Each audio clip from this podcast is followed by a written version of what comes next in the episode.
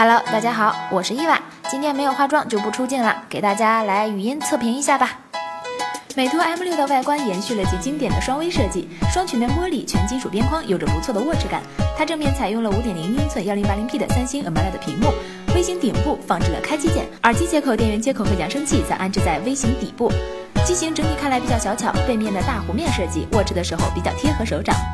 美图 M6 前置一枚神似 iPhone 的实体 Home 键。支持按压式的指纹识别，Home 键左侧是多任务菜单键，右侧则是返回键。聊完外观，再来聊聊硬件。说实话，对于这款主打自拍的美图手机 M6 来说，真的不无重要。因此，我们就一句话带过吧。